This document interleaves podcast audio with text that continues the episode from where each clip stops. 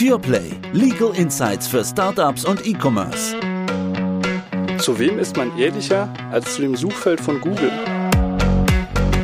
In der Werbung zählt nicht nur, wie du es machst, sondern die Geschichte, die du erzählst.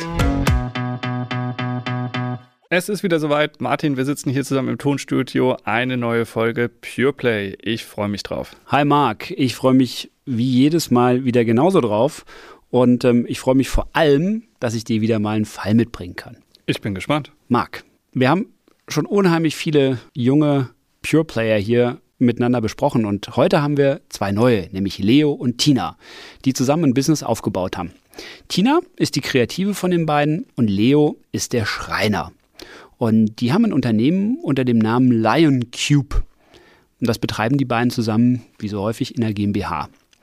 Und Leo und Tina stellen intelligente Möbellösungen her. Also zum Beispiel einen Designholzkubus, der sich auf Knopfdruck öffnet. Und dann kommt eine Whiskybar zum Vorschein. Kleiner Insider, wäre vielleicht auch was für mich, wer weiß. Und eine Holding, haben sie mir berichtet, das macht angeblich keinen Sinn, denn Leo und Tina benötigen die Gewinne der GmbH zum Leben. So, und wie spielt das Leben? Tina hat sich verlobt und beide überlegen jetzt, ob der Gesellschaftsvertrag, den sie geschlossen haben, so passt. Und gegründet haben sie das ganze Ding, wie das häufig ist, mit einem Standardvertrag vor dem Notar. Was machen wir jetzt? Ja, guter Punkt. Also es klingt auf jeden Fall hochspannend. Das mit der Whiskybar finde ich toll. Da kann man bestimmt auch andere Sachen reinstellen. Ja, Standardvertrag, das sehen wir immer wieder. Äh, es ist ja wie immer im Leben, man startet irgendwo, man hat eine Idee, es geht los. Man hat vielleicht auch nicht so viel Geld, läuft zum Notar, sagt, ach, macht mir irgendeinen Vertrag, man liest es, versteht sowieso nicht, was da drin steht, weiß auch nicht genau, für was man es braucht, man versteht sich ja gut, man hat sich lieb, was soll der ganze Spuk? Ähm, insofern lässt man erstmal alles, wie es ist. Die beiden, hast du gesagt, sind hier direkt beteiligt. Wenn sie tatsächlich die Gewinne zum Leben brauchen, macht auch eine Holding keinen Sinn, weil ansonsten würde man die Gewinne von der operativen in die Holding ausschütten und direkt von der Holding wieder ins Privatvermögen, weil sie brauchen es ja zum Leben, macht also alles keinen Sinn. Insofern verstehe ich, das ist ein typischer Fall. Und ähm, ja, sich jetzt mal Gedanken zu machen, ob der Gesellschaftsvertrag passt, nachdem sie schon ein bisschen losgelegt haben, macht sicherlich Sinn, ja. Okay, und wenn ich die beiden so richtig verstanden habe, äh, schlussendlich haben sie so ein bisschen Bedenken, naja, also jetzt kommt dieses Thema mit der Hochzeit. Ja. Hat das irgendeinen Einfluss? Ja? Ich meine, die beiden heiraten ja nicht einander, ja, aber hat denn diese Hochzeit von Tina nachher dann doch irgendwie einen Einfluss auf dieses gesellschaftsrechtliche Zusammenwirken von den beiden? Und wo ist denn das Problem? Ja, erst einmal nicht und sehr vereinfacht gesagt, das Heiraten ist auch nicht das Problem. Das kann Tina schon machen. Das sich wieder scheiden lassen wäre das Problem. Und dann könnte ganz schnell ein Thema kommen, je nachdem, wie sich Tina da verhält, dass Tina gegebenenfalls einen Zugewinn an ihren Mann, von dem sich entscheiden lässt, zahlen müsste. Und da könnte in der Tat ein Problem herkommen. Okay, also jetzt müssen wir vielleicht ganz kurz für die im Familienrecht nicht ganz so bewanderten Zuhörerinnen und Zuhörer ähm, eins erläutern. Und zwar, was ist denn dieser ominöse Zugewinn? Ja, guter Punkt. Also wenn man heiratet, kann man einen Ehevertrag schließen. Wenn man einen Ehevertrag schließt, kommt man in die sogenannte Gütertrennung rein. Wenn ich das aber nicht mache, und das machen viele Leute nicht, dann bin ich im gesetzlichen Güterstand und das ist die sogenannte Zugewinngemeinschaft. Was heißt das? Man schaut sich von beiden das Anfangsvermögen an beim Zeitpunkt der Heirat. Das ist immer so ein Irrglaube, uns gehört dann alles beides. Also wenn ich vorher ein Haus habe, hat nicht meine Frau am Ende 50 Prozent von dem Haus. Das ist nicht so. Aber man schaut sich an, wie sieht das Vermögen aus bei der Heirat. Und jetzt verdienen beide ab der Heirat Geld hinzu oder haben Wertzuwächse durch eine GmbH beispielsweise. Und wenn man sich dann scheiden lässt, schaut man sich an, wie viel hat der eine an Zugewinn bekommen, wie viel hat der andere an Zugewinn bekommen während dem Verheiratetsein. Und derjenige, der mehr bekommen hat, muss dann im Fall der Scheidung die Differenz zu 50 Prozent an den anderen Ehepartner auskehren. Das ist das Thema Zugewinngemeinschaft und den Zugewinn muss ich leisten, wenn man sich scheiden lässt. Und was man dann natürlich immer hört, eine ganz besondere Befürchtung, und zwar ist es denn dann so, dass der Ehemann von Tina dann über diesen Zugewinn plötzlich Gesellschafter wird? Das wäre ganz grausam. Ja, guter Punkt. Ähm, da, da, werden immer ganz schnell, da hast du vollkommen recht, ganz viele Sachen miteinander vermischt. Also was passiert? Nochmal, wir haben dieses Thema dieses Zugewinns, der wird ermittelt. Und jetzt sagen wir mal, die GmbH hat sich super positiv entwickelt und äh, Tina hat mehr verdient als ihr Ehemann oder allein dieser Wertzuwachs, die GmbH ist mehr wert geworden als das, was der Mann verdient hat. Dann schuldet Tina im Fall der Scheidung dem Ehemann einen Zugewinnausgleich. Dieser Zugewinnausgleich ist zwingend in Geld zu entrichten. Das heißt, wenn man sich scheiden lässt, kommt der Ehemann und sagt, und ich kriege die Hälfte von dem Zugewinn, den du mehr bekommen hast als ich, in Geld ausbezahlt. Ich kann mich auf was anderes einigen. Ich kann auch stattdessen ein Grundstück hergeben, aber darauf muss ich mich einigen. Ich habe einen Anspruch auf Geld. Jetzt zu deiner Frage, wird der dann Gesellschafter dadurch? Nein, weil ich eben einen Anspruch auf Geld habe.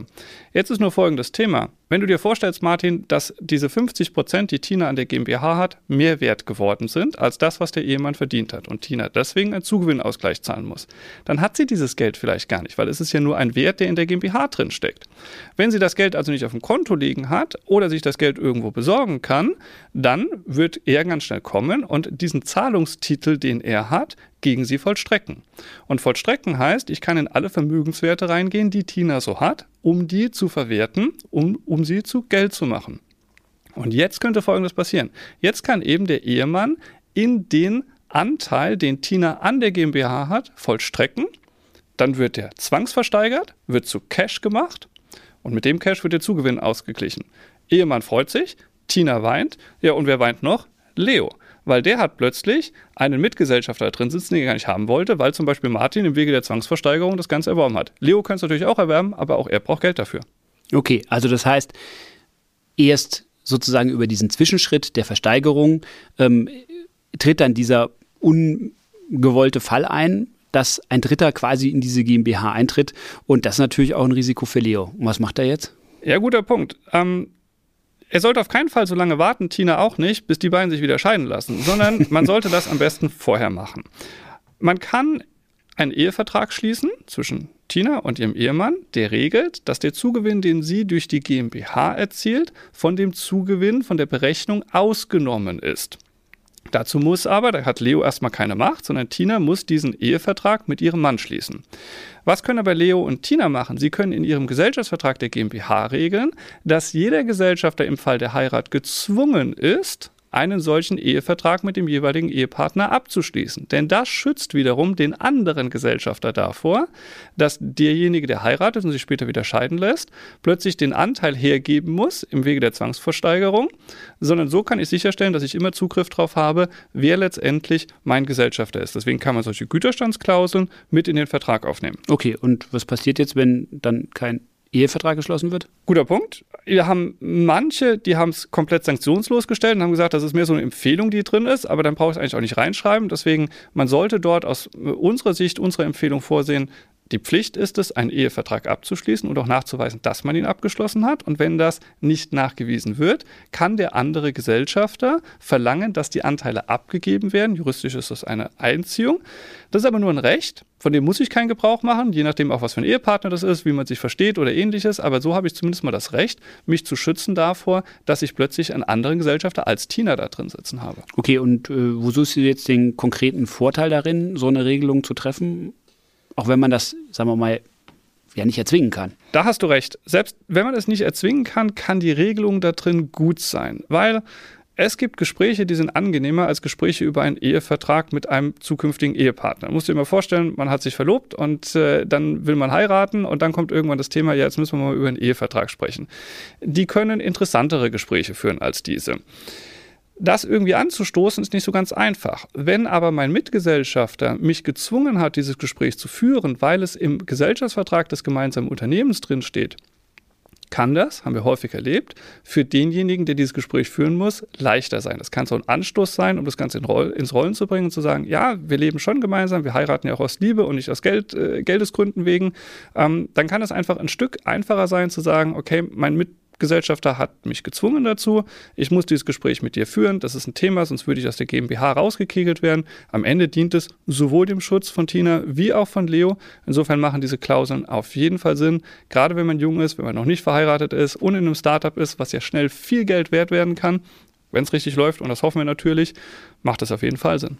Okay, also das habe ich kapiert und das ist mal wieder ein typischer Fall, den wir ganz häufig haben, diese Verquickung ja, zwischen dem Gesellschaftsrecht auf der einen Seite und den ja, darum herum wabernden anderen Rechtsgebieten, wie zum Beispiel das Familienrecht hier in dem Fall. Also heute modifizierte Zugewinngemeinschaft, nicht?